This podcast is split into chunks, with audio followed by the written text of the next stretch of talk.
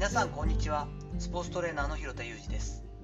アスリートスポーツ現場でトレーニング指導をしたりスポーツ施設や現場のディレクションをしたりトレーニングやトレーナーの働き方について情報発信をしたりしています。最初に告知をさせてください。2023年4月15日の土曜日夜8時より実践的フィールドトレーニングプログラム作成の勘どころというオンラインセミナーを実施してする予定です。早くもですね40名を超えた受講者になっています。本当にありがたいんですけれども自信作になっております。詳細の URL を貼っておきますので興味のある方はぜひ覗いてみてください。本日はやはりこのテーマになってしまいますが一億総評論家の野球において南学会長のキャスティングをした功績というお話をしていきたいと思います。野球日本代表侍ジャパンの劇的サヨナラ勝利による決勝進出が決まりましたよね。そして漫画のような展開でメジャーのような本当話ですけれども二刀流でアメリカで大活躍している大谷選手が、大逆転を引っ提げて宿敵アメリカと本拠地というかですねそのアメリカの地で戦いを挑むということになってきました。本日の準決勝ですが私は業務がですね丸かぶりそして昨日からとてもありがたいんですけれどもちょっとイレギュラーな仕事もありまして珍しく10時間労働なんてことをしましてですね。本当ぐったりではあるんですけれどもちょっとですねさすがに準決勝ここ大事な鬼門の試合になるのは分かっていましたからもう残念で残念でですねなんとかならないかなと思ったんですけどもうお仕事なんでなんともならないんですけれども通勤中のですね音声配信のスタンド FM を開いたらですね野球ジャーナリストの宇治原さん宇治原さんはあの同い年で多分、えっと、ずっとご活躍されている野球のジャーナリストの方なんですけれどものがライブをやられてですね試合直前スペシャルみたいな感じなんですよね。どうしてもですねこう情報収集とかみんなの盛り上がってる感じが聞きたいなと思ってお邪魔してなるほどなるほど。そんな話があったんだななんて思って聞かせていただきながら職場に向かってたんですけれども。仕事スポーツゲームの仕事ではあったんですけれども、えーと、大体ちょこちょこ選手というか学生がですね、まあ、私が野球好きなのも知ってますから童貞追いつきましたよと。またリードされてますみたいなのをちょこちょこあの主務の子が言ってくれてそうかやっぱりそうかとかって言いながらですね。8回裏からはですねあの業務が終了したタイミングで Amazon プライムでスマホを片手にですねちょっとあの道すが止まりながらそしてちょうどいいタイミングでなんとかこうあのイートインみたいなところに入りましてなんとか視聴ができてさよならの瞬間を見ることはできました。まあ本当に素晴らしいというかすごいなと思ったのはシンプルに最終回9回裏ですよね、えー、大谷選手が初球を打っての、えー、宇宙界のツーベース、まあ、これももちろん素晴らしいんですけれども4番吉田正尚選手に対してのフォアボールがあった直後私だったらこれ 3, ワン3ボール1ストライクになったタイミングでこれどうするんだろうと思ったんですよね。難しい場面だなと、まあ、歩かせるというよりはそのサヨナラのランナーがあるから歩かせるわけはないんですけれども、まあ、ちょっとこう勝負できないだろうなと思った時にフォアボールになっても実際吉田選手にダイソーシュート君残ってるのは分かってますが大谷君も速いしシュート君も速いと。間抜けたらまあサヨナラのチャンスはあるとはいえそれをやるんだったら送りバントするのかなと。やっぱり一発勝負で勝たなきゃしゃあないですからね。もし送りバントをする前提なら周東君にするし、村上君このまま持たせるだろうなと。栗山英樹監督の采配を今まで見てるとここでもうね代打のしかも比較的代打の要因の中で強い牧選手だったり山川選手を使ってますからね。牧原選手うんでもまあバントするなら牧原選手出してバントっていうパターンもあるのかなと。ただ6番そう変わったばっかりのとこだしな。思いながら。考えたら迷わずダイソーにシュート君出てきたんですよね。でも4打数3安打のもう12打点になるのか。吉田正尚選手は迷わず変えてる。これタイブレークもあるはずですからね本来。こんなに迷わず変えていいのかって思って。でもそのまま村上選手は初球ファールを打ってたりとかしながらですね。ノーサイン当然ノーサインの感じですよね。えこれよくありがちなねこう内野ゴロとか打って結局、まあ、足速いのが来たっていうのは分かってますからセカンドにフォースプレーにして、まあ、一塁残っても村上君が残ったとしても三塁一塁で結局ダイソーのシュート君が意味がないとかですね。最悪ゲッツーのパターンでも結構まあまあな当たりのゲッツーだったら村上君の足が変わるわけじゃないからそのリスクは変わんないですよね。塁は詰まってるわけなんで。これ中途半端ってこんなことよくするなと思ってての、まあ、結果論かもしれませんがセンターオーバーのツーベース。村上選手、実際打った瞬間にサヨナラ決まったと思い込んではないと思います。あそこに飛んだ打球で、まあ、センターのカバーからの中継、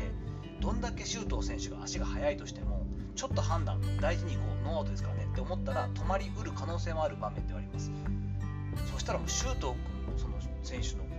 ランニングスキルがものすごかったですよね。もうね、ツイッターなんかでも見た人いるかもしれませんけど、あれ簡単なプレーじゃなくて、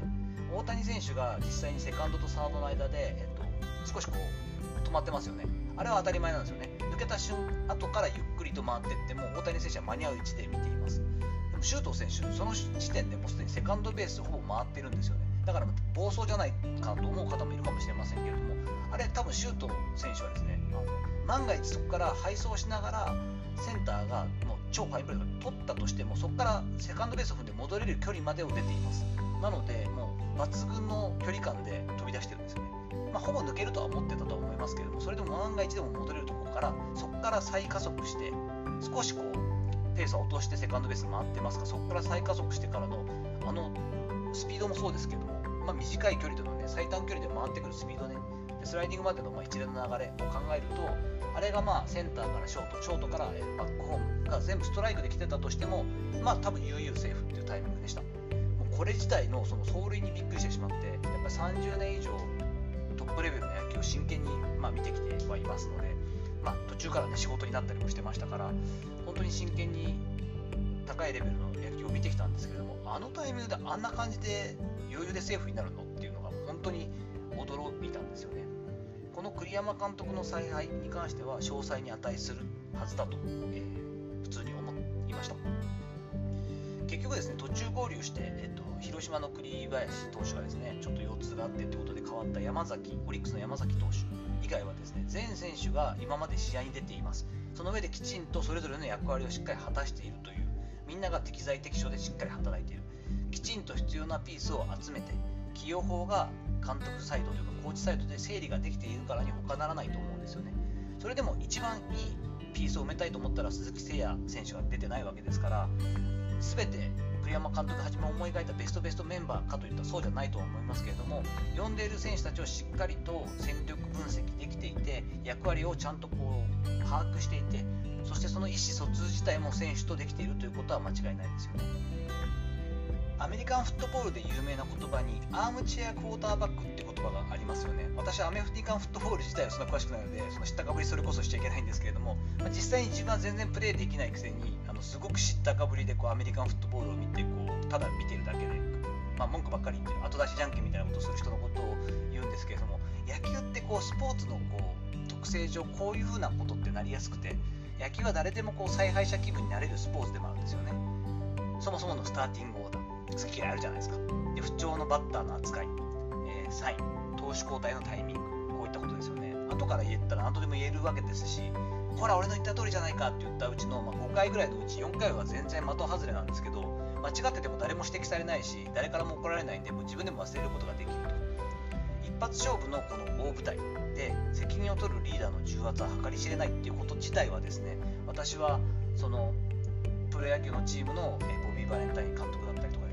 父の広田澄夫っていうのもコーチで長くやってますし最後はね四国アイランドリーグのコーチファイティングドッグスの監督も2年間父は務めたりしていますからふざけんなと。何簡単にお前こうこうしたらいいんじゃないみたいなこと言ってんだと。一個一個のサイン決めるのにどんだけこっちがキリキリして覚悟を持ってやってるのか分かってるのかってまあ怒られてましたからどれぐらいこうその覚悟を持ってやってるかっていうのもまあ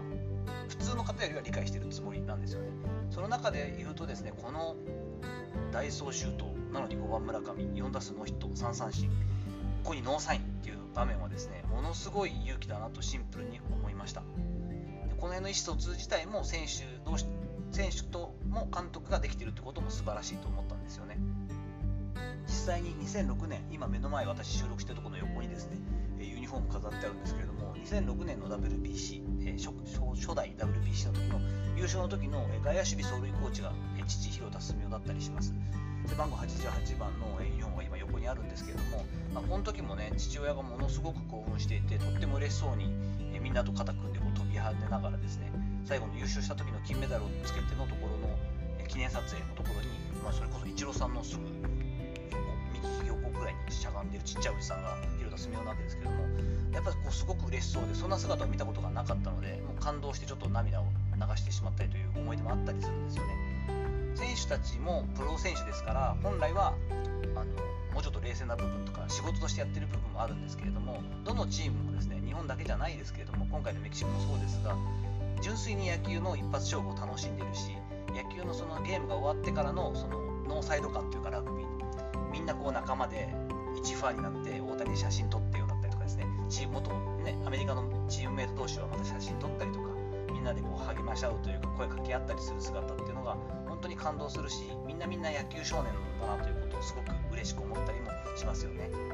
私もですね水曜日まあ明日もちょっと仕事が多分かぶるんですけれども全部見れないということはないと思うんでぜひぜひです。途中からでもですねリアルタイムで見てどうなるか分かりませんし実際は普通に分析するとアメリカのチームの打線すごいですよね。1番から6番まで知らない人いないんじゃない？メジャーリーグちょっとしてたらっていうあったばっかりなので正直なかなかこう抑えるのは大変だなと思ってはいますけれども何があるかわからない。このレベルであれば何があるかわからないのが、え野球なのでどんな試合になるか楽しみにしながらですね明日ちょっと注目して一ファンとして、楽しみたいなと思っています。さていかがだったでしょうか。本日は本当にただの野球ファンの話ですけれども一億総評論家の野球において漫画家回答のキャスティングをした功績ということで、まあ、栗山監督しびれたわと個人的に思ったところの話を中心にさせていただきました。本日の話のご意見やご感想などあればレター機能を使ったりコメント欄にお願いいたします。いいねやフォローも引き続きお待ちしております。どうぞよろしくお願いいたします。本日も最後までお聴きいただきありがとうございました。この後も充実した時間をお過ごしください。それではまたお会いしましょう。広田裕二でした。